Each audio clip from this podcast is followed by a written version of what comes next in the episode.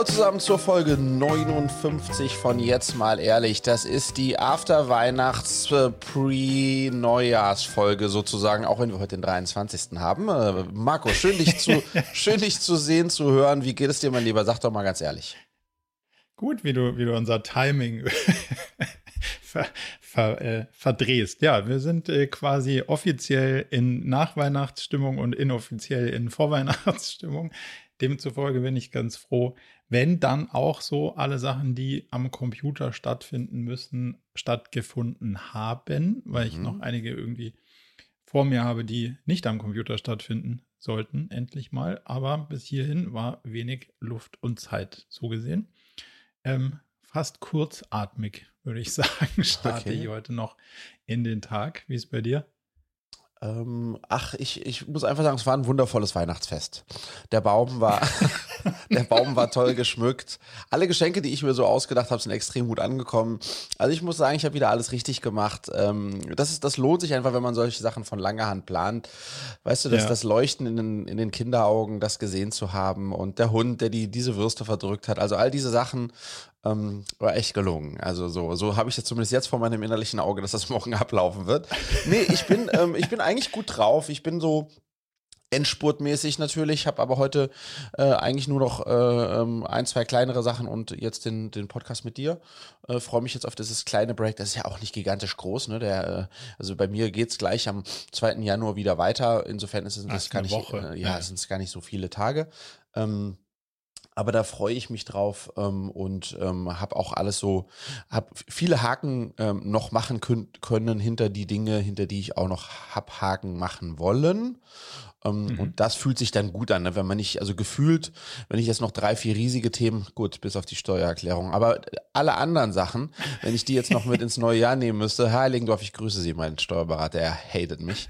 Ähm, ähm, ja. Aber alles andere, bei allem anderen konnte ich einen Haken hintermachen und das, ähm, mh, hm, das ist, äh, das, das fühlt sich gut an, ja.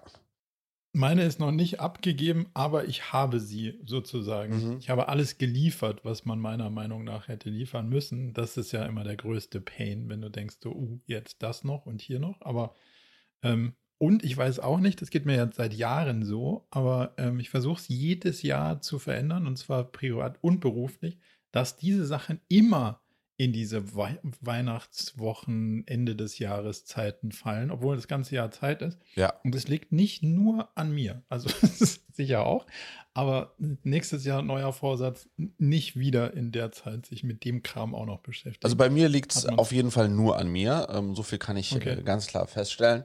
Ähm, sag mal, Marco, ähm, es ist ja, äh, es ist ja so zwischen den Jahren, da gibt es ja auch so unterschiedliche Philosophien wie man sich da so verhält oder nicht verhält oder was mhm. man tut oder lässt.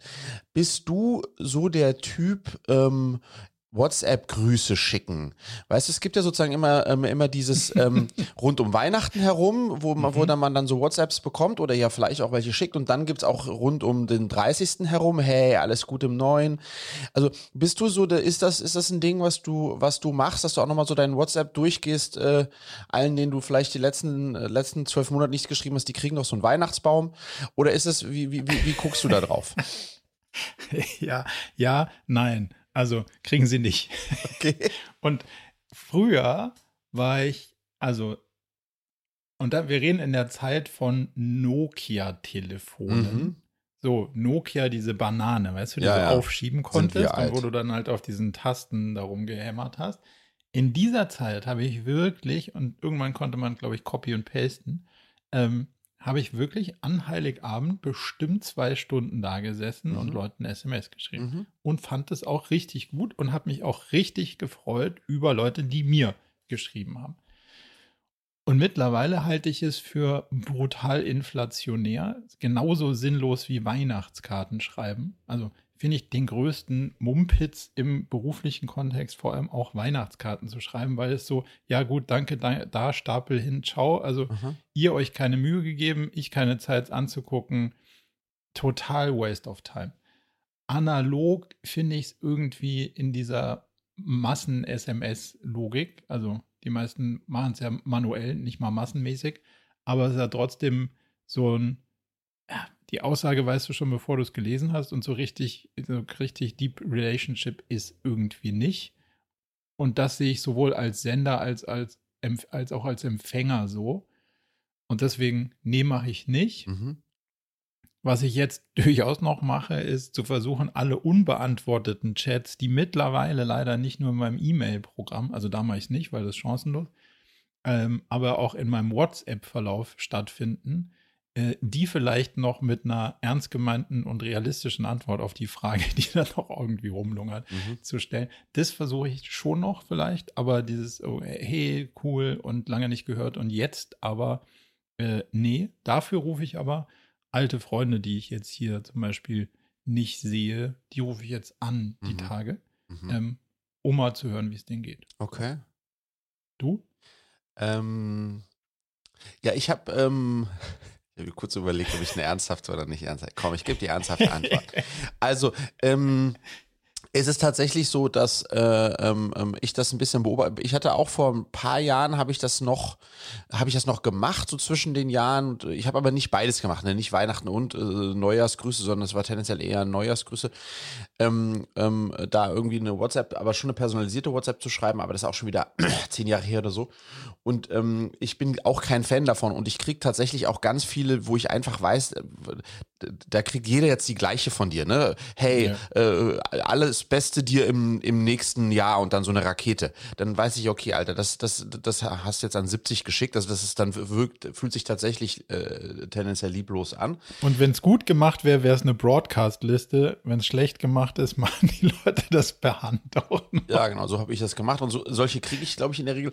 Und deswegen, nee, I don't do that. Ähm, ähm, was ich tatsächlich mache, ist so eine handverlesene und wirklich handverlesene, also ein, zwei Hände voll Leute, wenn ich, ich komme ja so zwischen den Jahren, hoffe ich jetzt auch jetzt dies, dies Jahr wieder ein bisschen in so einen Mojo ähm, Reflexions äh, mhm. Dankbarkeitsmodus. Let's hope. Und dann gibt es schon auch irgendwie so ein, zwei Hände, ein, zwei, vielleicht auch nur eine Hand voll Leute, wo ich denke, komm, da, da habe ich jetzt länger nichts mehr gehört und wo ich dann eine Sprachnachricht schreibe und sage, hey, eine Sprachnachricht sende. Aber das ist super selektiv und dann natürlich auch super individuell. Sonst mache ich, mache ich nichts dergleichen. Was ich aber spannend finde, das hast du, äh, das, das, das habe ich jetzt eine Unternehmerin, Kollegin von mir, die hat mir gestern eine WhatsApp geschickt, äh, eine Sprachnachricht geschickt und, und hat da gesagt, hey Friedrich, ähm, ich gehe gerade jetzt vom Jahresende alle meine WhatsApps durch, wo, wo ich das Gefühl habe, da ist noch, ist noch was offen und das ist bei dir auch so. Ich wollte dir Feedback geben zu A, B, C und wünsche dir außerdem, das fand ich eigentlich ganz gut, ist genauso wie du, ne? Mhm. So ein mhm. bisschen ähm, äh, aufräumen. Aufräumen, das, das fand ich dann sehr, ähm, äh, sehr löblich eigentlich fast schon und da hat die das dann kombiniert eigentlich. Ähm, Feedback geben zu dem offenen Thema, was wir hatten und dann gleichzeitig so ein bisschen schön, dass es dich in meinem Leben gibt und und, äh, und frohes Neues, tralala, das fand ich, das fand ich eine gute Sache. Aber ansonsten bin ich auch kein, bin ich auch kein äh, äh, Weihnachtsbaum, äh, äh Neujahrsraketenversender zwischen den, zwischen den Jahren. Nee. Was mich ja nervt, ist, dass Sachen offen sind. Das ist vielleicht so eine Sache, die ich mir gerne abgewöhnen würde. Mhm. Dass dann doch auch in WhatsApp passiert oder in jeglichem Kommunikationskanal, dass man einfach nicht hinterherkommt und dann so ist halt so versinkt und dabei, also Teile auch versinken, die ich eigentlich gar nicht so gerne hätte, dass sie versinken. Und mhm. das, das nervt mich am allermeisten. Ich habe eine ich hab ne news-relevante Frage an dich. Hau raus, hau rein. Was hast du zum Thema Kernfusion verstanden in den letzten Tagen und Wochen? Also, oder hast du was, hast du was mitbekommen, was Neuigkeitswert hat und was sozusagen ist das, was bei dir angekommen ist? Nicht, ob du Kernfusion verstanden hast physikalisch, sondern eher so die Neuigkeitswerten dieser Nachrichten. Ist da irgendwas bei dir angekommen und wenn ja, was? Also, ähm, ich äh, droppe jetzt mal kurz was. Ähm, ich hatte äh, vor zehn Tagen das Vergnügen, äh, bei einem äh, kleinen Dinner eingeladen zu sein, bei dem auch unsere Bildungsministerin, die ja bei uns sich kümmert um Bildung und Wissenschaft, da war. Ja. Und da waren auch noch andere. Das erschreckt mich. Ja, und also da, waren, auch noch, da, waren auch noch andere sehr schlaue Menschen dabei. Vielleicht sprechen wir später nochmal über das Dinner. Und dann, ja. da haben wir äh, ein bisschen über Bildung gesprochen. Da fühlte ich mich natürlich extrem ähm, well equipped. Und dann haben wir auch, dann wurde auch darüber gesprochen. Ähm, ja. Und da habe ich dann gemerkt, oh, A, ich bin überhaupt nicht im Thema drin. Aber sie auch nicht, macht nichts. Äh, sie auch nicht, aber ein paar, die am Tisch waren schon. Und ähm, da merkte ich, da ist jetzt was am passieren, wo es die Chance gäbe, dass wir tatsächlich nochmal äh, äh, energieversorgungsmäßig äh, eine kleine Revolution haben könnten. Aber ich habe mich sofort ausgeklinkt, sozusagen nicht mitgemischt, weil ich auch nicht wusste und danach nicht recherchiert. Also ich bin ziemlich blank. Äh, äh, kannst du, äh, kannst du mich und uns alle aufklären?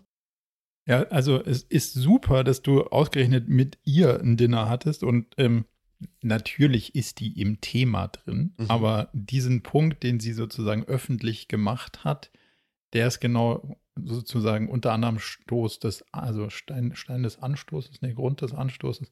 Naja, auf jeden Fall der Grund meiner Überlegung so, ähm, weil hier durchaus sehr ja, sagen wir mal, öffentlich wirksam und sehr positiv über eine, sagen wir mal, ein, ein neu aufgekommenes Forschungsergebnis gesprochen wird mhm. und, und sie dann auch irgendwie sagt, ja, also wir haben ja jetzt dann die Chance, hoffentlich bald mit einem recht konkreten Zeitrahmen ähm, Fusionskraft, Kernfusionskraftwerke in Deutschland ans Netz zu kriegen. Mhm. So. Und dann irgendwann weiter hinten kommt dann so, naja, vielleicht dauert das auch ein bisschen länger als gedacht. So. Ähm, und das ist, das ist ja nicht nur ihre Aussage, sondern die, finde ich, ist quasi medienrelevant. Die wird sowohl von ihr irgendwie so, so aufgegriffen. Jetzt habe ich irgendwie von, von der DLD Newsletter gekriegt, oh, Speaker auf der DLD, die sich genau mit diesem Thema irgendwie auseinandersetzen. Und die Hoffnung ist, Anfang der 2030er Jahre oder irgendwo in den 2030er mhm. Jahre kriegen wir Fusionskraftwerke ans Netz. Mhm. So. Und dann denkst du so, wow. Und dann habe ich den ähm, All-In-Podcast gehört und mein eigentlich nicht Freund, aber ich, ich äh, lege Antipathien ab und baue möglicherweise Sympathien auf. Ähm, Shamat hat irgendwie gesagt: so, hold on, hold on, hold on. Bullshit. Also, Bullshit. Ich so, oh, mhm. Star stark gespielt, aber jetzt muss man mal verstehen, so was, was eigentlich dahinter ist. So. Um vielleicht so ganz kurz rauszuzoomen, was ist die, die große Überschrift? Es Bitte. gibt ja Kernspaltung, also das heißt, das, was in einem normalen Atomkraftwerk irgendwie stattfindet, äh, hochradioaktiv, gefährlich, muss man kühlen. Wenn man es nicht kühlt, explodiert irgendwie so. Also das sind ja die, die alte, das sind, genau, das sind, das sind ja die, die, die wir jetzt, wir haben, die wir haben und jetzt aber eigentlich alle vom Netz äh, nehmen wollten, nehmen. Anders als die genau. Franzosen, die die brav dran gelassen haben und die deswegen jetzt ein bisschen besser dastehen. Genau, da, da ist nochmal eine andere Diskussion, mhm. was machen wir mit dieser Art von Atomenergie, mhm. aber das ist ja so die eine Welt, die wir haben und die wir kennen. Ja. Und dann ist dieses ähm, alles gefährliches Halbwissen, ne? aber ich habe es zumindest mal versucht, halbwegs zu antizipieren, wie es ist. Und das andere ist eine Kernfusion. Also im Prinzip Sachen, die mit Energieeinwirkung stattfinden. Also das heißt, du musst Energie aufwenden, damit diese Fusion passiert. Andersrum ausgedrückt, ist sicherer, weil wenn du aufhörst, Energie anzuwenden, hört diese Fusion auch auf. Also mhm. das geht dann nicht einfach weiter. Und im Prinzip basieren wir sowieso schon auf dieser Art Technologie. Das findet nämlich in der Sonne statt. Mhm. So, also diesen Prozess, den wir in der Sonne erleben und der quasi die Energiequelle ist, von der wir auch leben und partizipieren, den wollen wir auf die Erde holen und versuchen dann ein Kraftwerk daraus zu bauen, weil wir dann irgendwie sowas wie unabhängig sind. Der große Durchbruch, der gerade vermeldet wird und der schon mal ähnlicher Natur vermeldet wurde, ist, man muss jetzt weniger Energie reinstecken, als man rauskriegt. Mhm. Also die ganze Zeit war eher, du brauchst mehr Energie, um diese Fusion hinzubekommen als du dann am Ende erntest. Und damit ist es ja relativ sinnlos. Also mhm. wenn es Energie verbraucht, dann hast du nichts gewonnen. Ja, das, sonst so. wäre es wie in einem Startup-Game. Also wie bei ja. mehr, mehr wie es hier rein als raus. Genau, ist hinten noch nicht. Aber hey, wird auch gefeiert. Äh, ja. Ähnliche Geschichte. so, was die, jetzt, was die jetzt geschafft haben, ist in einer, sagen wir mal, sehr kleinen Betrachtung das Verhältnis von Energie rein und raus positiv zu gestalten. Also es kommt jetzt ein Ticken mehr Energie raus, als man reinsteckt. Was gut ist. Also mhm. du hast da unterm Strich einen Gewinn. Was in dieser Betrachtung nicht drin ist, ist die dreimal so hohe Energie, die du brauchst, um diesen Gesamtprozess, das funktioniert mit Lasern und so, anzustoßen. Das heißt also, er ist immer noch um den Faktor 300 nicht ausreichend effizient, um am Ende quasi ein Net Positive Game zu haben. Mhm. Aber wenn man sie, also wenn man die, die, die Betrachtung sehr klein auf diesen Laser und diese darin beschossenen Dinger irgendwie richtet, dann ist es unterm Strich ein bisschen positiv. Und das wiederum hat jetzt dazu geführt, dass eine ganze Menge News und politische Leute natürlich proklamieren, ah geil, das ist die Rettung. So. Und warum ich das so spannend finde, ist, weil es wieder so ein Clickbait-Ding ist. Und dadurch, dass dann, dass ich dann diesen Podcast gehört habe und gedacht habe, hm, komisch, dass die so, also die haben sich dann auch relativ tief damit irgendwie auseinandergesetzt und aufeinander rumgehackt. Und dann dachte ich so, es ist wahrscheinlich das gleiche Muster wie alles, wenn man nicht mindestens mal einen dreiseitigen Artikel zugelesen hat, mhm. muss man wahrscheinlich einfach mal die Klappe halten. Ja. Also habe ich für mich beschlossen, weil man versteht einfach zu wenig davon. Und diese, ich habe die Überschrift gelesen und kann jetzt mitreden. Das ist so ein bisschen mein Punkt hier. Ich glaube, das passiert hier wieder, weil wenn du zum Beispiel in der Zeit einen Artikel liest, der geht dann ein paar Seiten, dann stellst du fest, ah, es ist nicht nur, nicht nur dieses Net Positive Game, sondern du brauchst auch noch ganz andere Sachen am Netz und, und so weiter und so fort. Also bis überhaupt auch nur ansatzweise eins von diesen Kraftwerken ans Netz käme, müssten noch fünf relativ große Probleme gelöst werden. Und diese Aussage, hey, bald ist es soweit, hatten wir in den 50ern auch schon. Und da haben sie gesagt, in 40 Jahren. Und wenn du jetzt die, die wissenschaftlichen äh, Heads von dieser, von dieser jetzig stattfindenden Forschung ähm, hörst, sagen die wieder, ja, es dauert noch ein bisschen so ungefähr 40 Jahre. Also wir sagen, seit 70 Jahren, dass es noch 40 Jahre dauert. Und wir sagen seit heute immer noch, dass es 40 Jahre dauert. Aber wir, wir werden schon, und das finde ich jetzt einen spannenden Punkt, von einer Ministerin, die sich in diesem Feld ja sozusagen qua Titel ähm, ja, nicht auskennen sollte, aber zumindest mal deren Wort irgendwie ein Gewicht hat, finde ich schon ganz schön aus dem Fenster gelehnt. Was waren so deine, mhm. du warst ja jetzt dann näher dran mit dem Kontext, wie, wie würdest du das dann bewerten? Also mein totaler, also inhaltlicher Leinblick, aber äh, wie soll ich sagen, gesellschaftspolitischer ähm, ähm, Blick eines äh, Autonomalbürgers, der ich bin, da drauf, ist es schon hochgradig spannend, weil ähm, das, was, was dann da diskutiert wurde und wie das auch diskutiert wurde, und again, ich habe ja nur zugehört und sie hat das, das, die hat das sozusagen so gedroppt, ist, und deswegen verfängt das auch so toll, wir, es gibt die Chance, dass wir die, die Lösung auf die, das vielleicht zumindest momentan äh, sehen das ja viele, das vielleicht größte Problem der Welt lösen können, nämlich dass wir äh, äh effizient, äh, sauber, gute Energie bekommen und dass es da die vielleicht die eine neue Lösung gibt, die wo, wo, so, wo Energie plötzlich Durchbruch. Unlimited äh, und ähm, wahrscheinlich auch noch äh, scheinbar super günstig zur Verfügung steht. Und diese, die bloße Aussicht ist, ist, ist natürlich für, wenn man das hört, wenn ich das höre, ist wow, ist das reizvoll. Und dann mhm. so, wie, wie das da vermittelt wurde, war so, ja, tendenziell eher so sieben Jahre. Also in den, nicht 40 Jahre, ja. sondern so, das ist jetzt sieben Jahre, ist schon irgendwo, irgendwo greifbar. Ähm, und die Hoffnung, dass so ein bisschen, wir haben was gefunden, mit dem wir zum Mars fliegen können und das in äh, zwei Stunden. Wow. Ähm, ähm, äh, neue Planeten. Also sozusagen, so, so fühlte sich das für mich an ohne eine Ahnung zu haben.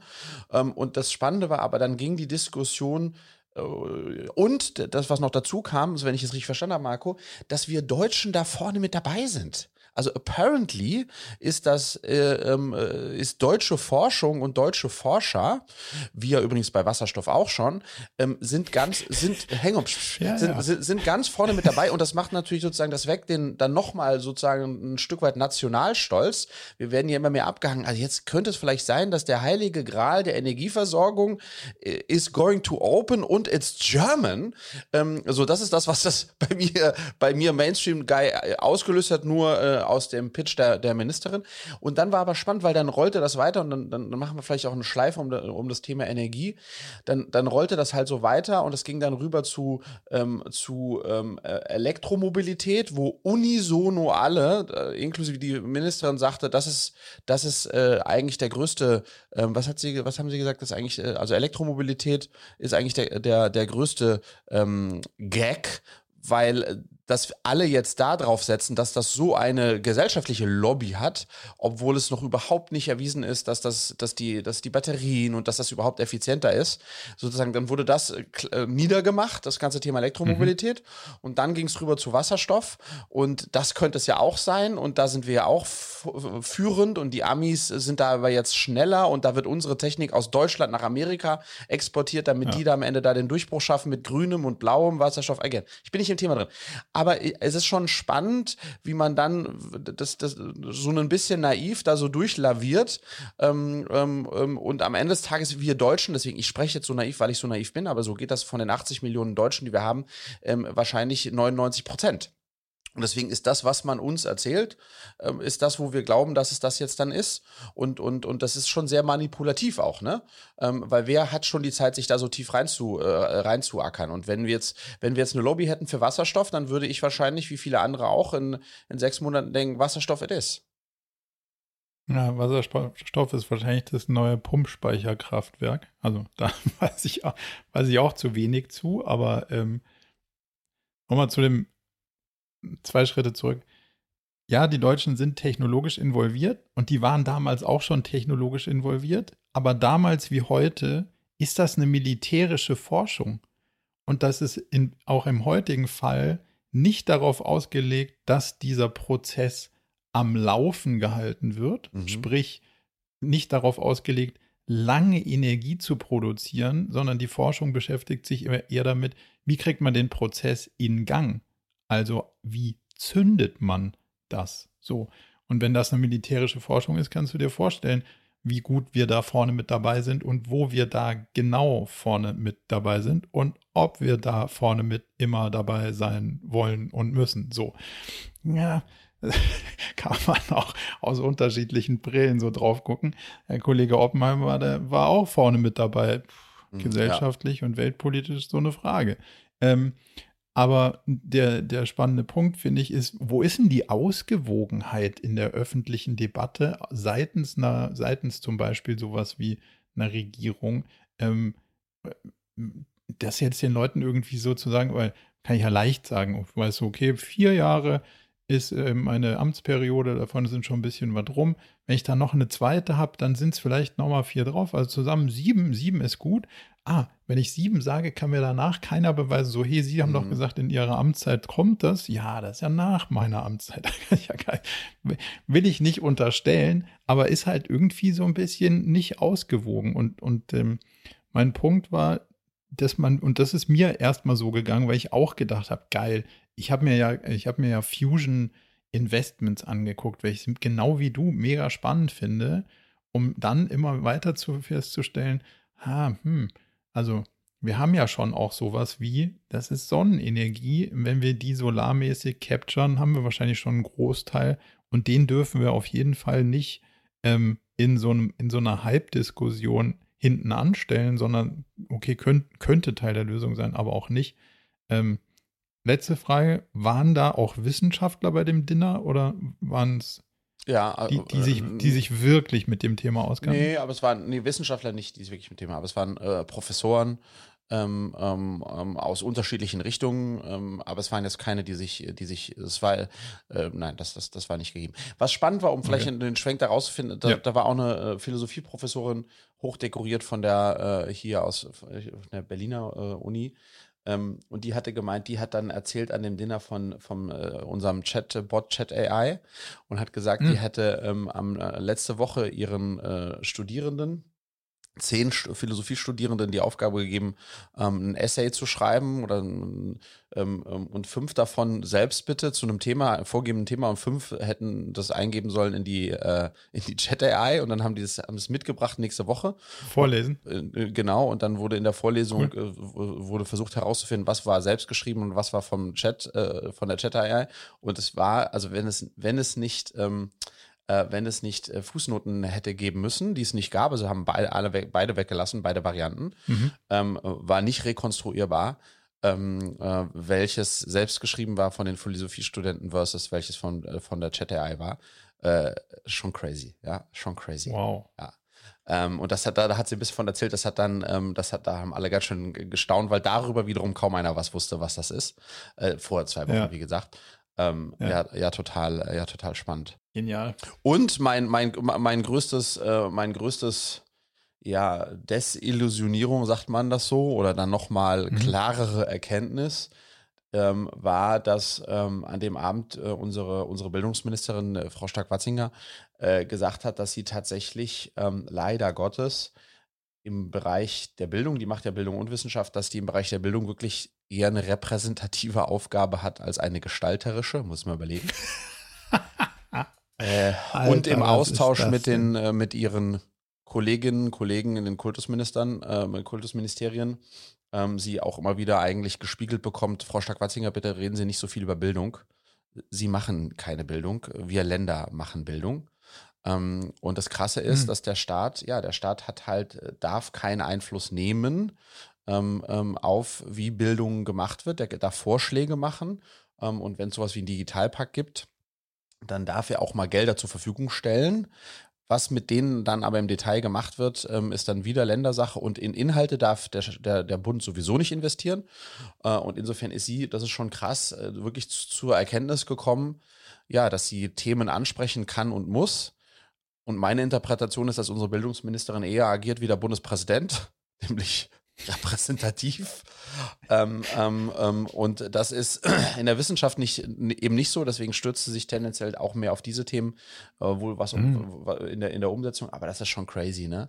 Wenn du überlegst, dass du dann so wenig äh, äh Durchgriffspower hast, obwohl du dich Bildungsministerin nennst, ähm, mhm. ist schon crazy, ja?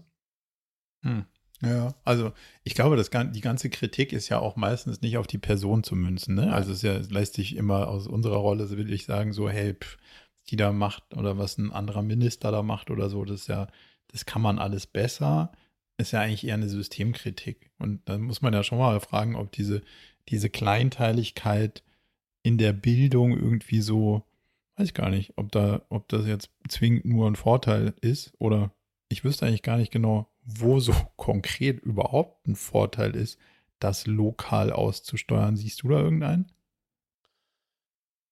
Ja, äh, das, da gibt es schon wirklich ein Für und Wider, aber da, ich würde nicht okay. ungern in das Rabbit Hole äh, mit dir jetzt hineingehen. Ähm, ähm, ähm, und am Ende des Tages, ähm, wenn ich es entscheiden könnte, würde ich, äh, weil wir am Ende ja dann doch wieder ein Zentralabitur haben, aber wenn ich das entscheiden könnte, äh, würde ich, würde ich, äh, würde ich das äh, schon ähm, das abschaffen. Aber es gibt auch dagegen Argumente und am Ende des Tages die, die dem zustimmen müssten, stimmen dem nicht zu und deswegen passiert dort einfach nichts. Ich habe, ähm, Marco, um da vielleicht noch ein bisschen die Überleitung zu finden, ich habe einen sehr spannenden ja. neuen Podcast für mich entdeckt. Das ist der erste Podcast, den ich abonniert habe, der kostenpflichtig ist. Ansonsten, ich bin ja bei Spotify ähm, und, und, und äh, hab sonst äh, gibt es keinen Podcast, für den ich zahle. Und der heißt Master of Scale von Reed Hoffman. Reed Hoffman ist ja der Gründer mhm. von, von äh, LinkedIn. Und das ist ein Apple-Podcast, für den man was zahlt im Monat. Ähm, Aber seit wann das? Früher war der kostenlos, dachte ich. Ja, du hast, äh, also Spannend. genau, du, es gibt also jedenfalls die Master, the Complete Interviews, also das, der, der führt jede okay. Woche ähm, ähm, dann Interviews mit äh, halt wirklich extrem äh, ja, äh, meist amerikanischen, äh, hier Sheryl Sandberg von Meta, äh, also mega, mega ähm, erfolgreichen Unternehmer und Unternehmerinnen. Und der hat ähm, in einer Folge, die ich letzte Woche gehört habe, hat der äh, den Andresen von Andresen Horowitz, den ähm, äh, mhm. Mark Andresen da gehabt, der einen der, mhm. der größten, wichtigsten äh, VCs der Welt, kann man sagen. Und hat den unter anderem gefragt, was denn so jetzt die Dinger sind, ähm, in die die investieren, weil die sozusagen für sich äh, in Anspruch nehmen, primär in technologiegetriebene Startups zu investieren und die, die sozusagen wirklich shaping the future. Und dann mhm. hat er gefragt, ja, was denn so die großen Schwerpunkte sind in, in die, für die nächsten zehn Jahre, also die 10 Years äh, äh, Investments. Und, und dann fand ich ganz spannend, dann sagt er, ja, für die ist ein riesiger Schwerpunkt AI. So, also die investieren sehr stark jetzt in AI-Companies äh, und dann hat er, hat er, hat er Hoffmann gefragt, ja, was, was sind denn das für Beispiele? Also was sind das für AI-Companies, in die er investiert? Und dann hat er zwei Beispiele ge genannt, die ich extrem äh, spannend fand, die ich mal mit dir teilen wollte. Das eine ist, das ist ein Startup, die haben eine, eine Schnittsoftware entwickelt, also sowas wie Final Cut. Mhm. Ähm, und diese Schnittsoftware ist äh, äh, sprachbasiert, also das hat keine Tastatur mehr oder keine Maus und das ganze Zeug, wie ich sonst heute oh. schneide, sondern rein wow. sprachbasiert. Ähm, und ähm, da lädst du, dein, lädst du deine, deine Videos rein, die du gemacht hast, und dann sagst du der AI, äh, bitte schneide das im Casey Neistat-Style.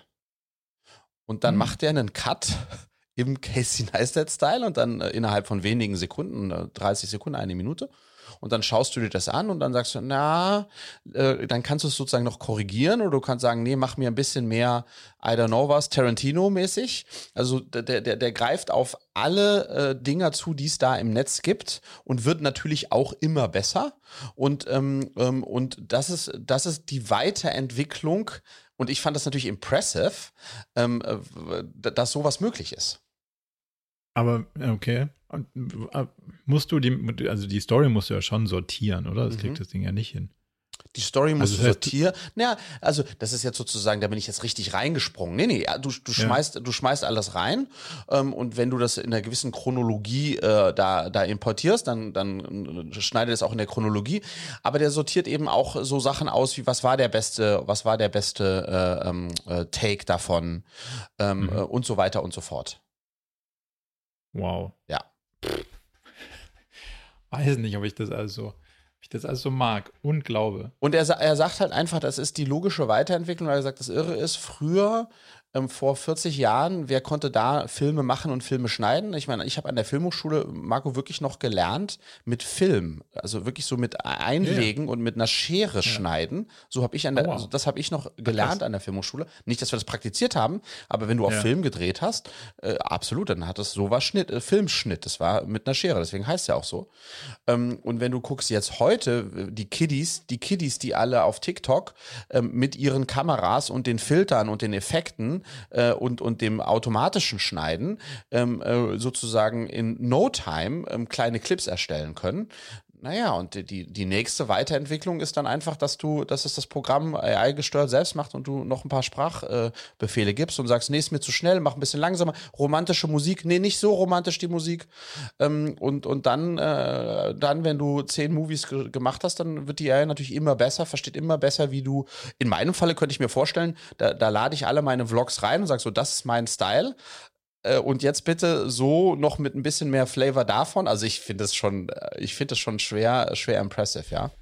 Ja, wobei, ich bin da so systemisch, schaue ich da schon irgendwie, also bin gespannt, wo das hinführt, weil am Ende ist es ja Mustererkennung. So. Mhm. Also das heißt, du nimmst einen großen Pool an Sachen, mhm. jetzt wie hier Videos und sagst, okay, guck mal, was, und, und da ist wahrscheinlich einer der Inputfaktoren, guck mal, was funktioniert gut. Mhm. Also, was ist Mainstream? Und dann erkennen die Muster in dem, was gut funktioniert oder in, in dem, was Casey Neistat macht und dann machst so oder so ähnlich und interpretiere das noch ein bisschen irgendwie neu um. Die Frage ist ja, wo kommt dann Innovation her? Weil du wirst ja immer mehr getrieben in diese Richtung der Leute, die dann noch mehr von dem produzieren, was es schon gibt und was gut funktioniert. Aber irgendwann musst du ja wahrscheinlich dann, bist du an einem Punkt, der dann offensichtlich nicht mehr gut funktionieren muss, weil alle das Gleiche machen. Wie, wie siehst du das? Du, also du hast natürlich recht damit, dass, äh, oder die Frage könnte im Raum stehen, wie viel Originalität ist dann noch da, wenn alles sozusagen AI-basiert äh, äh, bearbeitet, geschnitten und optimiert wird. Ähm, aber ich glaube, das ist eigentlich, also das ist nicht die falsche Frage, ähm, aber das wird kommen und deswegen ist dann so ein bisschen die Frage, was, was macht das? Und ich sehe es erstmal sehr positiv, weil ähnlich wie in diesem TikTok-Case halt vor einigen Jahren nur ein elitärer klarer Kreis aus wenigen Menschen, die viel Geld und Fähigkeiten hatten, überhaupt Filme machen konnten.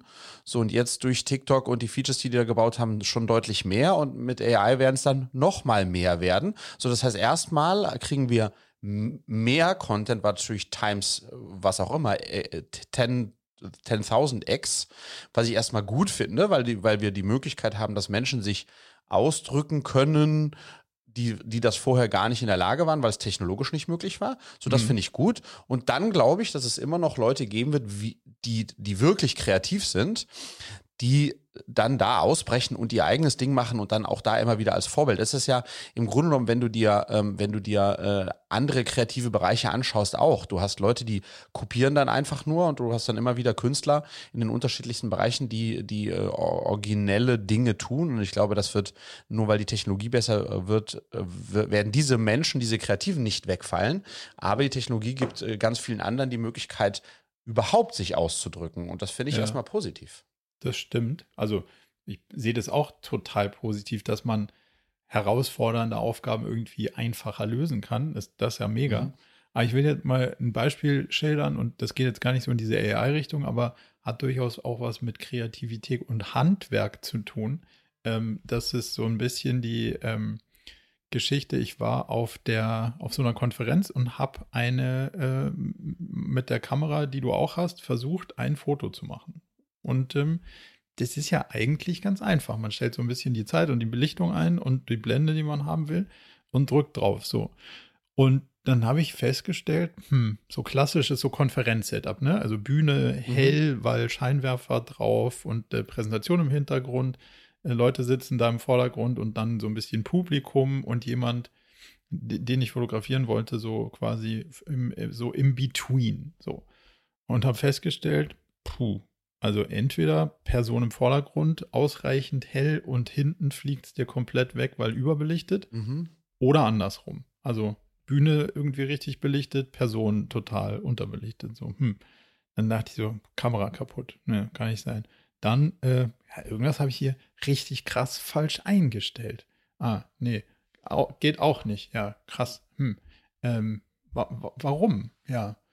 Und dann ist mir aufgefallen, ich mache einfach mal, ich mache einfach mal ein Foto mit meiner, mit meinem iPhone, das halt irgendwie zwei Jahre alt ist oder zweieinhalb, also ein, zwei Generationen altes iPhone. Ein Bombenfoto. Alles mhm. richtig beleuchtet, alles richtig das. Und dann dachte ich so, das kann doch nicht sein, dass so eine Profikamera, dass ich nicht in der Lage bin, damit so ein Foto zu machen. Und dann ist mir aufgefallen, warte mal ganz kurz, der Unterschied ist ja, das iPhone macht nicht ein Foto, sondern zwölf und baut dann aus unterschiedlichen Bildern das so zusammen, dass das irgendwie stimmig zu einem Gesamtkunstwerk wird, wo man denkt, ja, ist ein schlüssiges Bild. Das kann meine Kamera gar nicht. Also, das ist ein ganz anderes, wirklich handwerkliches Problem, was du mit, und da kommt wieder AI ins Spiel dann doch, das kriegt das iPhone mit seiner Rechenpower irgendwie hin. Du müsstest jetzt mhm. aber hingehen und müsstest ein Foto machen, was vorne richtig beleuchtet ist, eins, was mhm. hinten richtig beleuchtet ist, müsstest das dann in Photoshop irgendwie übereinander legen, dir so ein HDR-Layer bauen oder was auch immer. Und da dachte ich so, okay, wow, also machst du auf gar keinen Fall, weil viel zu viel Aufwand und Arbeit und so und kannst komplett vergessen. Hm, führt ja dazu, dass man am Ende dann doch ein iPhone-Foto irgendwie macht das nächste Mal. Aber was dadurch natürlich so ein bisschen verloren geht, ist schon auch, also für mich ganz persönlich, die Fähigkeit des Handwerks, weil man auch gar nicht mehr checkt, wie das eigentlich so genau geht. So, jetzt kann man natürlich sagen, muss man ja auch nicht mehr, wenn es das Telefon, was du in der Tasche hast, irgendwie kann. Aber ich, fand, also ich fand es A, hart beeindruckend, wie gut diese Technik in dem kleinen Kasten ist, wie, wie, wie schlecht ich mit dem professionellen Gerät bin. Das liegt wahrscheinlich auch eher an mir als am Gerät. Aber was, was macht denn das mit dir in dem Kontext? Oder denkst du so, ich will ein Foto machen, wie ist ja eigentlich ziemlich egal? Ich glaube, das ist also, das, du, du, du bedienst herrlich auch mein Argument, weil am Ende des Tages ist es, glaube ich, ist es und jetzt äh, nochmal, ne, auf, die, auf, auf eine Gesamtgesellschaft äh, geblickt. Es ist, glaube ich, wesentlich ähm, relevanter, dass in dem, in dem Moment ein Foto entsteht, was dann diesen Moment captured, wo vielleicht eine Emotion dabei ist, mhm. äh, den man teilen kann, an den man sich später noch zurück, zurückerinnert, als dass das nicht entsteht, weil es so kompliziert ist, das zu machen. Ähm, ja, und deswegen 99 Prozent es gar nicht machen können. Deswegen ist, ähm, ist das iPhone an der Stelle, und das entdecke ich ja selbst auch immer wieder, ähm, einfach die, die, die beste Lösung technologisch so entwickelt, dass es wundervoll ist, dass man sich keine Gedanken machen muss und es klappt einfach. Ähm, und so ein bisschen dieses, wie geht das eigentlich? I give a shit. Ich, wir werden in zehn Jahren, nee, ernsthaft, wir werden in zehn Jahren also meine Kinder werden wahrscheinlich nicht mal mehr lernen, mit Kupplung zu fahren, weil es kaum noch Kupplungsautos gibt und, in, und die Kinder meiner Kinder werden gar nicht mehr lernen, Auto zu fahren, weil sie sich einfach ein Auto reinsetzen und das Auto fährt. Und das ist doch auch alles okay, weil da, damit gewinnen wir Zeit und mein, mein Opa konnte sein Auto noch zusammenbauen. Ähm, aber damit gewinnen wir Zeit für andere Dinge, ähm, die, die, die es dann braucht. Und, und insofern ist sozusagen dieses man weiß nicht mehr, wie es funktioniert. Ja, solange es funktioniert, äh, und das tut es ja auch, äh, ja. dann ist auch alles gut. Das ist, das ist so ein bisschen, ich glaube, ähm, ich bin da nicht derjenige, der sich da, da so, so stark auch ganz äh, individuell gegen auflehnt. Weder, weil ich es irgendwie romantisch äh, mich dagegen auflehne, sondern weil es ist eh nicht aufzuhalten. Und dann ähm, die, die, die Zeit, die man dann dadurch gewinnt, kann man andere Sachen damit verbringen. Ähm, und deswegen finde ich es spannend. Und das die zweite Sache, die ich noch erzählen wollte in dem Podcast, ein zweites äh, äh Unternehmen, das der, der, der ähm, ähm, investiert hat, der, äh, der Marc, ähm, ist, also er hat gesagt, er glaubt, die glauben ganz stark dran, dass äh, die, die, das Handy ist nicht das letzte Device. Und die glauben jetzt momentan sehr stark an das Thema Brille lustigerweise. Ähm, ähm, und ähm, der hat dann so von ein, zwei Use Cases erzählt, die ich spannend fand. Der hat gesagt, er persönlich hat ähm, ein ganz schlechtes, äh, kann sich Gesichter gar nicht gut merken. Aha, kriegst ein Name-Tag. So. und, und er sagt, mit dieser Brille, eines Feature dieser Brille ist, wenn du die mhm. aufhast, und du triffst dann jemanden, den du schon mal getroffen hast, mhm. dann ist so eine Kombination aus einer Brille, wo du aber auch gleichzeitig was ins Ohr hast und auf so also was siehst. Und mhm. dann macht die Brille sozusagen, das ist, das ist Marco Alberti, mit dem hattest du folgenden Austausch, den hast du dann und dann gesehen. Also sozusagen, das, die, die, die, die, mhm. die Brille erkennt, wer du bist ja. und setzt das dann alles zusammen und dann kriegst du sozusagen in dem Moment die Information, ähm, mit wem du es da zu tun hast und was, war der, was der letzte Touchpoint war und so weiter. Und was die Brille auch noch kann, die sie gerade bauen, ähm, die kann kann ähm, sehen, ob jemand lügt. Uh. okay, Aha. das ist Freddy und der flunkert wie, dass sich die ah. Balken biegen. Ja, genau. So, und das, das, das fand ich schon, also ne, wenn man da mal so ein bisschen drauf rumspinnt, ja, das, und er sagt, das eine ganz gewöhnliche Brille, die, so wie meine jetzt ja. hier auch von, von Vielmann, ähm, die, die das dann kann. Ähm, das ist schon spannend, ne, weil dann wird man, ja, das, das, das sind dann Features, auf die man bisher nicht zugreifen äh, konnte, die dann auch wieder AI-basiert, ne, wird immer besser ähm, ähm, und so weiter und so fort. Ähm, ähm, ja, keine Ahnung, ich, ich äh, ja, spannender Ausblick auf jeden Fall. Haben die irgendwie auch nur ansatzweise erklärt, wie äh, das funktionieren sollte, könnte, dass die, dass die checkt, wie du, also ob du lügst? Ja, es, ist, es gibt wohl da relativ viel Forschung zu. Mm, mit, äh, keine Ahnung, Gesicht verziehen, Augen ah, zwinkern, wo du hinguckst und sowas. Mhm. Wo du hinguckst und so weiter und so fort. Und da ähm, gibt es wohl sehr viele äh, Daten zu. Und ähm, ja, mit einer smarten AI, ähm, wenn man das, das füttert, äh, dann ist das wohl so mittlerweile so gut, dass die da jetzt auch in Tests und die investieren ja auch, also Andreessen Horowitz, die investieren jetzt nicht irgendwie so nur so in die Hokuspokus-Sachen, ne? Die investieren schon in Dinge, von denen die glauben, dass die at some point sich auch durchsetzen werden oder kommen werden.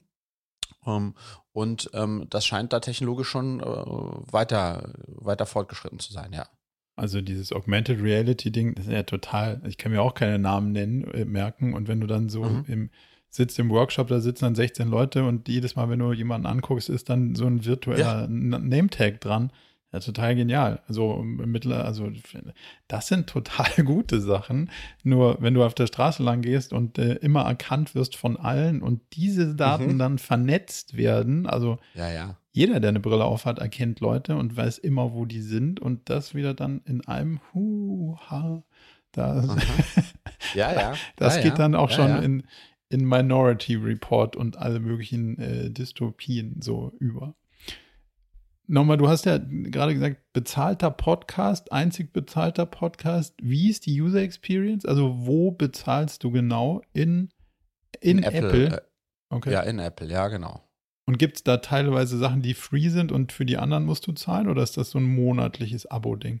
So ein monatliches Abo, ich glaube äh, Okay. 4 Dollar oder so. Also es, äh, und, und du kannst ja bei Apple immer monatlich kündigen. Das heißt, ich habe mir jetzt vorgenommen, da die äh, 20, 25 Episoden äh, mir anzuhören, die ich am allerspannendsten finde. Ähm, und dann ähm, würde ich mich auch wieder unsubscriben, ähm, denke ich. Ähm, aber ja, genau. Und Reed, Reed Hoffman ist ja auch selbst ein Mega-Typ.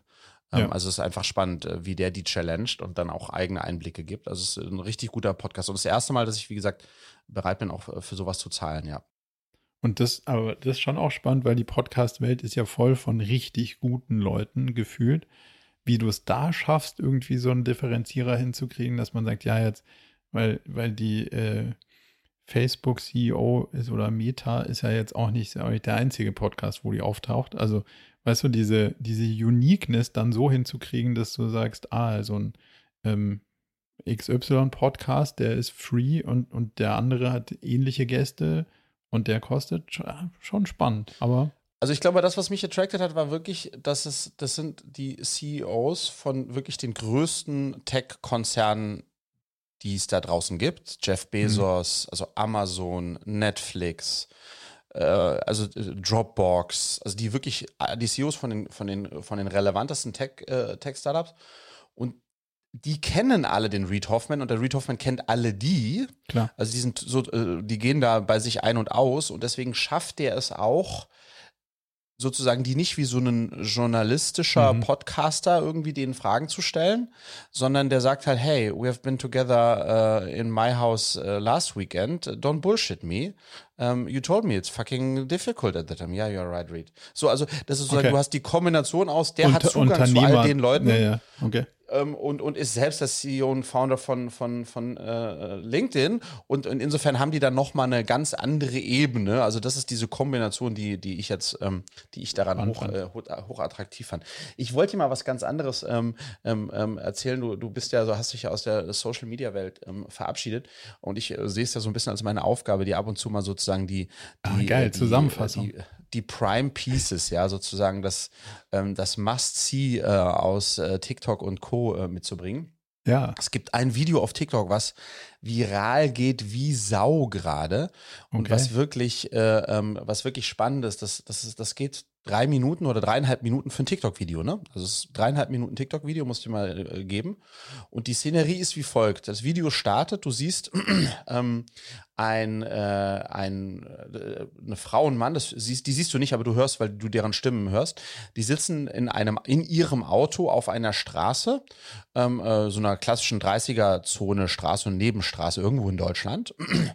Und ähm, die halten, die, die, die, der Mann, der ist auf dem Beifahrersitz, die Frau ist auf dem Fahrersitz und der Mann hält sein Handy, filmt mit dem Handy und vor, mitten auf der Straße vor ihm steht eine deutsche Frau au- auf einem Fahrrad. Die muss so 50 sein. Die trägt eine Neon-Warnweste, einen Helm, eine Brusttasche, Handschuhe, die vorne die Kappen abgeschnitten sind und brüllt und sagt, fahren Sie zur Seite, ich will hier durch. also frontal aufeinander. Frontal. Also sie steht einfach Okay, mitten, okay. Ja. mitten vor dem Auto und sagt, fahren Sie zur Seite, ich will hier durch. Ja, Worauf äh, er dann freundlich sagt, ähm, schauen Sie, links neben uns ist noch Platz. ein Meter Platz und dann ist sogar ein Bürgersteig, wollen Sie nicht einfach links da vorbeifahren?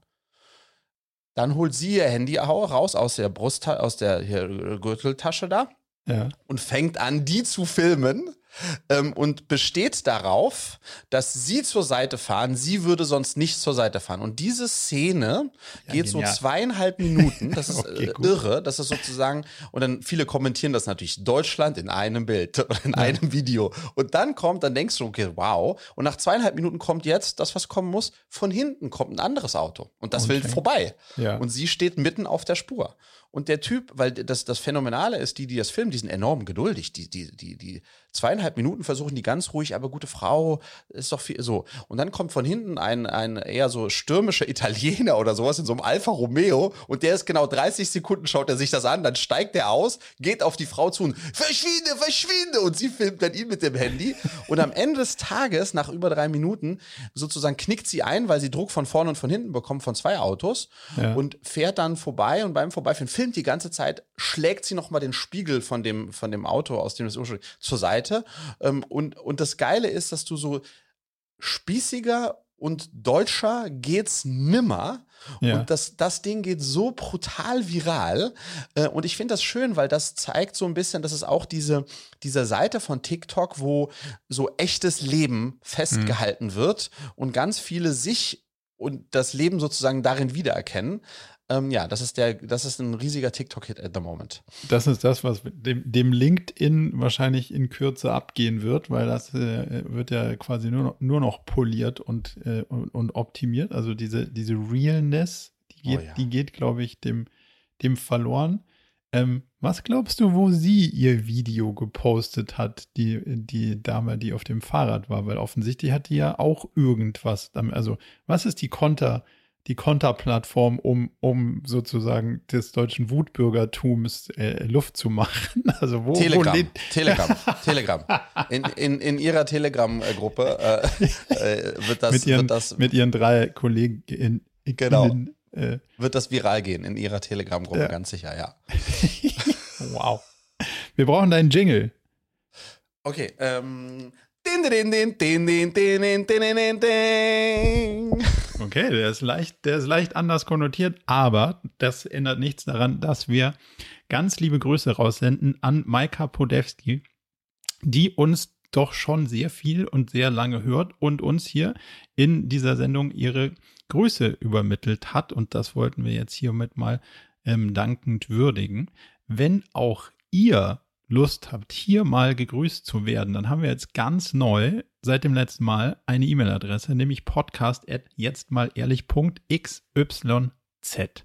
Dann kann man uns schreiben und ähm, dann wird man vielleicht auch gegrüßt. Das Ganze ist ein richtiger Schnapper, denn der Fixpreis von 5 Euro bleibt auch reichweitenunabhängig bestehen und äh, wir freuen uns auch im nächsten Jahr die Aktion wieder weiterzuführen. Also ganz liebe Grüße an Maika und hoffe, du bleibst uns treu. Jingle Ende. Und Maika natürlich auch von mir. Ganz viele liebe Grüße an der Stelle. Genial. Wir werden noch, wir werden noch richtig groß rauskommen mit der Nummer. Was hast du für Neujahrsvorsätze? Bevor wir darüber sprechen, wollte ich äh, noch mal äh, ganz eine kleine andere Sache, die mich klassischer bisschen, Zeitkauf, die ja, die mich ein bisschen beunruhigt hat. Ich habe im Radio ja. gehört, ich höre, ähm, wie es dir geht. Es gibt nur einen Ort, an dem ich und einen Zeitpunkt, an dem ich äh, noch Radio höre. Ähm, und zwar ist das morgens, wenn ich äh, die Mädels äh, fertig mache zum äh, in die Schule gehen, also Frühstück mache und so. Da mhm. mache ich das Radio an. Ähm, und da habe ich äh, vor zwei, drei Tagen gehört, dass ähm, der Arbeitsmarkt für Ü50-Jährige, da geht es richtig hart zur Sache. Also wenn du heute über 50 bist, dann hast du fast keine Chance mehr, in den Arbeitsmarkt integriert zu werden. Ähm, also fast schon sozusagen eine Diskriminierung der Ü50-Jährigen. Ähm, das wurde dann ähm, mahnend äh, angesprochen von unserem äh, Arbeitsminister. Ähm, und dann habe ich so ein bisschen überlegt, Ü50, mein lieber Herr Gesangsverein, so lang ist das nicht mehr hin. nee. Das heißt, ich bin auch bald schwer vermittelbar. Altes und das, und das hat schon so ganz kurz so in dieser ich, mich will bald keiner mehr und was ist eigentlich meine, ist meine Rente sicher? Ähm, hat, das hat so ein bisschen in mir gearbeitet. Bist du, äh, wie, wie, guckst du da drauf? Also das war das erste Mal, dass ich irgendwie so, äh, ja, äh, in sieben Jahren bin ich das auch, ja, also. Geil. Ich habe auch, als du es gerade gedacht hast, so, ja, ja, die können mit Computern nicht mehr umgehen und so, ist ja klar. Und dann so, als du es gerade gesagt hast, dachte ich auch so, ja, stimmt, Mist, also nah dran bist, irgendwie enger Freundeskreis auch schon mittendrin. Ähm, demzufolge wahrscheinlich Mumpitz. Also ja, in, in Teilen schon, aber also die, die, die Zielgruppe der über 50-Jährigen ist ja dann auch die bis zu, keine Ahnung, Mitte 60-Jährigen. Das kann ich mir inhaltlich schon vorstellen, aber puh, da fühle ich mich jetzt, also ich bin ja im Geist immer noch 27, demzufolge mhm. fühle ich mich aktuell noch nicht bedroht und halte uns auch zumindest mal für weit genug vorne dran an Themen, um anpassungsfähig zu bleiben, noch mhm. eins, zwei Dekaden, um, um nicht ganz auf dem Abstellgleis der, des Arbeitsmarkts zu landen. Nichtsdestotrotz glaube ich, dass das Problem schon relevant ist Also mhm. wenn du in einer Welt aufgewachsen bist, die irgendwie jetzt deinen deinen Job nicht mehr braucht und dann, und dann halt so einen ganz harten Sprung zu machen zu was ganz anderem, das stelle ich mir schon irgendwie massiv schwierig vor. Aber ja, aber also fühlen tue ich die Bedrohungslage nicht und äh, um deine andere Frage zu beantworten, ich konfrontiere mich damit auch nicht, weil, weil ich einfach auch gar kein Radio höre. Deswegen wird mhm. mir kriege krieg ich da schon mal keine Szenarien mit, aber. Ja, weißt du, bei mir ist ja das, das Setup, äh, also was hat das in mir ausgelöst? Jetzt weniger die Bedrohung, dass ich schwer vermittelbar bin, weil ich vermittel mich ja selbst, ähm, ähm, dadurch, dass ich, dass ich gründe. Aber ich hatte auch vor ein paar Monaten mal ein Gespräch mit dem Flo Heinemann von Project A, der gesagt hat, ja, also er wird, kann sich schon, also geht schon mit dem Sch äh, Gedanken schwanger, at some point da mal als VC auch zurückzutreten, äh, Schluss zu machen, weil er einfach merkt, dass diese wirklichen Hype-Themen, dass er die immer weniger versteht. Mhm. Und, und der, der Flo ist, glaube ich, Ende 40, würde ich denken, sowas in der Range, ja. Und jetzt, auch wenn ich sozusagen auf, auf ähm, hier in, in unserer Bubble äh, auf Szene-Treffs unterwegs bin und dann äh, andere Unternehmer treffe oder, oder auch Investoren, ja, da war ich vor zehn Jahren der Jüngste und jetzt bin ich gefühlt überall der Älteste. Das ist schon so, ne? Das heißt, mhm. ich habe ich hab mir jetzt in dem Kontext eher die Frage gestellt, ähm, bin ich denn, falls ich nach Cleverly nochmal gründen sollte, in fünf plus Jahren, ähm, bin ich dann, wenn ich vielleicht, vielleicht sogar noch zweimal gründe, bin ich dann zu alt, um, um, um Themen, um relevante Themen zu identifizieren und dann tatsächlich da auch Lösungen zu bauen? Ähm, vielleicht wahrscheinlich nicht aber das natürlich in Kombination mit ähm, dem Energieaufwand, den es benötigt, um dann das auch nochmal zu machen, ist auf jeden Fall eine Herausforderung, ja. Ähm, und ich glaube, das, was du sagst, ähm, dass, dass wir ja schon versuchen, sehr offen zu sein, ob das jetzt sowas wie, der, wie die Chat-AI ist oder diese Themen, wo wir uns dann auch immer gleich draufschmeißen und das selbst probieren und machen und tun. Ich glaube, das ist schon, damit, damit gehören wir zu den 1%, die die wahrscheinlich auch mit 50 noch äh, vorne mit dabei sind, weil sie sich einfach dafür interessieren. Ähm, aber es ist schon eine, äh, ja, es, ist, es war schon eine Frage, die mich irgendwie beschäftigt hat. Ähm, ähm, ähm, weil am meisten Angst, glaube ich, ich weiß es nicht, hat man ja dann vor der Situation, dass die Jüngeren sagen, lass den Alten sprechen. Weißt du, was ich meine? So, oh ja. Mann, oh Mann, jetzt erzählt ja, jetzt erzählt ja äh, irgendwie äh, Kriegsgeschichten hier. Ähm, ähm, das ist, äh, die Vorstellung wäre horrible. Also again, so weit sind wir noch nicht, Marco, aber ähm, es ist irgendwie, weiß ich nicht, it, it will come, ja. Und da muss man dann Total. schauen, dass man, äh, dass man, dass man andere Dinge macht äh, oder so, ja. Ja, aber ich glaube, es ist ja durchaus auch aus unterschiedlichen Perspektiven valide, weil in der Aussage, die, die Florian Heinemann getroffen hat, ja, diese Hype-Themen, da kommt man nicht mehr so schnell rein, aber sie sind halt in Teilen auch Hype-Themen. So. Mhm.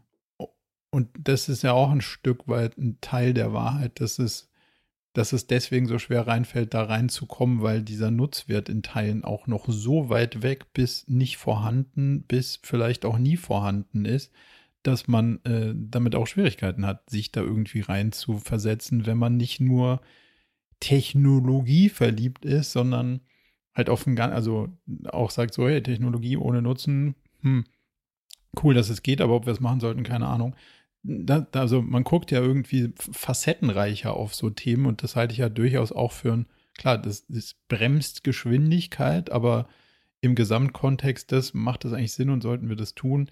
Es ist nicht zwingend ein Nachteil, finde ich. Ähm, sehr gut wahrscheinlich, sich trotzdem mit sehr viel Jüngeren auch dann zu umgeben, deren mhm. kritische Gedanken irgendwie wahrzunehmen und, und, und zu sagen, so, oh, okay, das, also ihr seht das wirklich anders als wir. Mhm. Ähm, spannend. Selbst wenn wir uns noch gar nicht so alt fühlen, ist da wahrscheinlich trotz dessen schon was dran. Ähm, ja.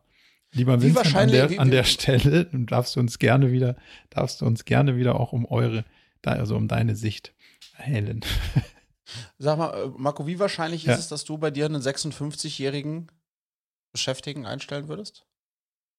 Hm, Hast du Bewerber für, also, also nehmen wir mal eine Situation und dann ist einer ist 56, ist das was? Ich, ich glaube nicht, dass ich irgendwie auf Alter gucken würde, sondern auf wie nah dran ist das an den Themen, die wir machen und wie, wie viel Erfahrung gibt es da und, und wie viel, also zum Beispiel ist Technologieaffinität hier ein Problem und mit einer gewissen, sagen wir mal, Technologieträgheit können wir als System umgehen. Mit einer Ignoranz oder Berührungsangst können wir als System nicht umgehen, weil wir halt in einem digitalen Backbone funktionieren. Also es ist ein mhm. dezentralisiertes Team. Wenn du keinen Bock auf äh, virtuelles Abstimmen hast, wirst du in dem Laden irgendwie keinen Meter Spaß haben und der Laden mit dir auch nicht. Warum nicht? Äh, weil es halt so tickt und taktet und, und so. Ich glaube, das ist eher eine Frage, ähm, und das findest du auch in deutlich anderen Altersklassen, die dann irgendwie sagen, puh, habe hab ich gar, also habe ich gar keine Lust drauf. So. Also mhm. von daher, mh, hm, für mich persönlich, da würde eine Menge Erfahrung drin stecken. Jemand mit einer, also der deutlich älter ist als ich selber, hat der potenziell auch noch deutlich mehr Management-Lebenserfahrung. Und dann ist halt auch die Frage, kann ich mir den überhaupt leisten? Das wäre eine andere Frage, mhm. die ich mir stellen mhm. würde. Ähm, aber also hätte ich jetzt per se erstmal keine Vorbehalte, du? Ja, also per se hätte ich natürlich auch keine Vorbehalte. Alles Wobei, aber heute noch ein Punkt, also bei, bei mir ist natürlich auch, unser Produkt ist ja Beratung und Beratung basiert auf Erfahrung. Das heißt, mhm. mehr Erfahrung macht wahrscheinlich das Produkt eher besser statt schlechter. Mhm. Ähm, ja. Muss man natürlich ja, bei, auch noch sagen. Ja, und deswegen, das, der Kontext bei mir natürlich schon ein bisschen anders. Ne? Also bei mir ist die Frage, was, was für eine ähm, was für Leute stellst du ein in einem jungen, schnell wachsenden Startup? So. Ähm, und da ist es natürlich schon auch so ein bisschen, was ist da dein äh, Cultural Mix? Mhm. Und wir haben uns mal ganz cool vor einem halben Jahr haben wir mal bei einem Team-Event uns in der Reihe aufgestellt. Also wir sollten uns in der Reihe aufstellen von Älteste zu Jüngste. Aber wir wussten, ohne uns zu verraten, wer, wer wie alt ist, sozusagen im wirklichen Sinne. Und mhm. dann hat einer, der die Übung gemacht hat, kontrolliert oder geguckt, ob das tatsächlich passt und haben uns dann nochmal umgestellt, ja. Und obviously war ich mit meinen 42 Jahren der Älteste. Danach kam Julia mit, äh, mit ihren 40 und danach kam lange nichts. Also oh. der dann, der Nachfolger war dann 32 oder sowas. Ähm, also zehn Jahre, fast zehn Jahre jünger als, als Julia oder als ich. Ähm, und das ist dann in so einem Kontext, dann passt da jemand, der 56 ist, rein. Nicht, nicht weil er 56 ist, sondern weil er sozusagen auch einen, das Mindset eines 56-Jährigen mitbringt. Das kann eine Bereicherung sein, kann aber mhm. auch hochgradig kompliziert sein. Das heißt, das ist schon da eine Frage die dann da eine Rolle spielen würde, ähm, weil das natürlich schon nochmal einen anderen Shift gibt, als wenn das ist dann auf, kann auch wieder super spannend sein, weil es dann eben auch äh, diverser ist, wenn man so möchte. Also divers in diese, in diese, in diese Richtung gespielt. Das ist aber ein valider aber, Punkt, ne? Also weil bei, bei all der Diversitätsdiskussion ist natürlich auch alt, äh, ältere Semester auszuschließen, ist halt genauso wenig divers wie Exakt. die Jüngeren Exakt. nicht anzuhören. Also es ist halt die Mischung macht am Ende des Tages. Ja. Und die wird immer, egal also Diversität ist immer korreliert mit anstrengender als ohne. Ja, genau. Das ist so. Ja. Und sonst ist gleich. Alles, wenn alles genau, gleich ist. Wenn alles gleich genau, ist, ist es nicht anstrengend. Nee, aber dann gibt es auch, äh, dann gibt es potenziell weniger Konflikt, aber auch sicherlich weniger Fortschritt. Ähm, insofern äh, wäre, aber ich würde, wenn ich so drüber nachdenke, wäre es äh, bei mir die Kategorie ein spannendes Experiment, aber nicht eine nicht eine sichere Bank. Und dann muss man schon sagen, es sind, glaube ich, zwei Sachen, die noch hinzukommen, weil Alter ist ja again immer relativ. Das eine ist tatsächlich, wie agil, fit, ist diese Person noch im Kopfe, ne? nämlich heute das, morgen das, übermorgen das, äh, alles über den Haufen geworfen. So, das ist ja schon auch, man, je älter man wird, desto starrer, zumindest im Schnitt, werden wir Menschen. Mhm. Ähm, und das zweite ist ganz klar, äh, eine digitale Affinität, die muss gegeben sein, weil wir unglaublich digital arbeiten. Und wir merken das bei unseren tollen Pädagogen und Pädagoginnen, die ja bei uns das Mentoring mit den Kindern machen. Da sehen wir immer, ähm, wenn wir im Screening sind, dass ähm, Pädagogen, die älter sind, also wir haben natürlich auch welche, die älter als 50 sind, die mit und für uns arbeiten. Ähm, da ist immer bei den meisten das große Fragezeichen, kommen die mit den Lehrmitteln, die wir dann da haben, mit dem Zoom, mit diesen ganzen Sachen zurecht und die tun sich oftmals extrem schwer im Onboarding. Bei mhm. den aus unserer Sicht simpelsten Sachen, die verstehen die nicht. Und das ist dann, das ist logischerweise dann, aber da, da, wollen wir natürlich alles tun, um denen dabei zu helfen, weil pädagogisch sind die natürlich großartig. Aber wenn sie dann ähm, einer Familie nicht helfen können, ähm, äh, äh das Scribbleboard bei Zoom ja. anzumachen, dann, dann äh, findet halt auch keine gute Arbeit statt. Also es ist schon eine, ja, das, das, dann, das ist schon immer auch ein Thema, auf das man dann gucken muss, ja. Aber das, das ist wahrscheinlich ja ein gesellschaftliches, weil damit kommst du natürlich wieder in die AI-Diskussion, wenn die dann alles macht, was man automatisieren kann. Ähm, und so, was machen die anderen dann? Und wie kriegst mhm. du die mitgenommen? Und weil, dass die dann die ganze Zeit irgendwie AI-generierten Content in Social Media sich reinziehen, führt ja doch auch zu einer recht dystopischen Gesellschaftsvorstellung. Mhm. So gesehen ist, ähm, bleibt es ja eine Aufgabe, äh, sich dem auch ein bisschen zu nähern und zu sagen, so, ja, weiß ich nicht so einfach, aber lass jetzt dreimal irgendwie versuchen, auch wenn es nervt, aber danach geht es hoffentlich und mhm. so. Also, glaube schon auch Teil der Aufgabe. So, zum Abschluss. Was sind deine Neujahrsvorsätze? Also, ähm, wie ich in der letzten Folge erzählt habe, entstehen die ja auch immer sehr stark in der Reflexion äh, am 30. aus dem, was ich mir letztes Jahr vorgenommen habe und dann auch mhm. erreicht habe. Insofern stehen die Stand heute jetzt noch nicht komplett, weil ich das, diesen, diesen Prozessschritt noch nicht gemacht habe, des Videoschauens und Aufzeichnens.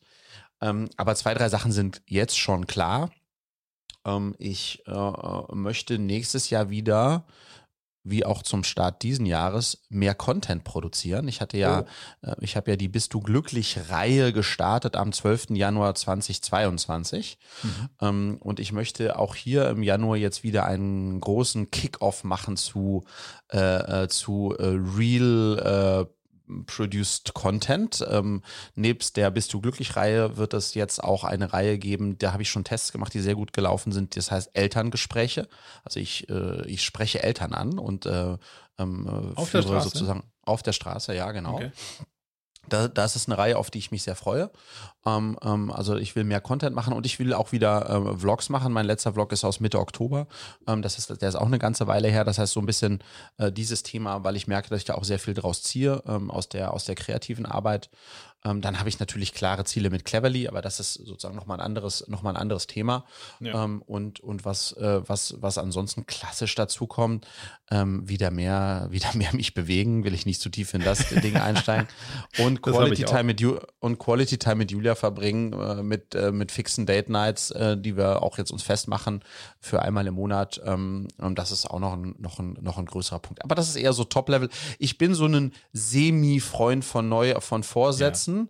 Also ich, ich, es not, nicht, dass ich sie, es gibt, es gibt auch die Kategorie Leute, die hassen die und sagen, ich mache die erst gar nicht, weil äh, ich mach's eh nicht. Und es gibt die, die so äh, wirklich so krass, das sind die sechs Vorsätze und die mache ich OKR-basiert, ähm, ähm, sozusagen schaue ich mir der quartärlich an, ob ich da hingekommen bin.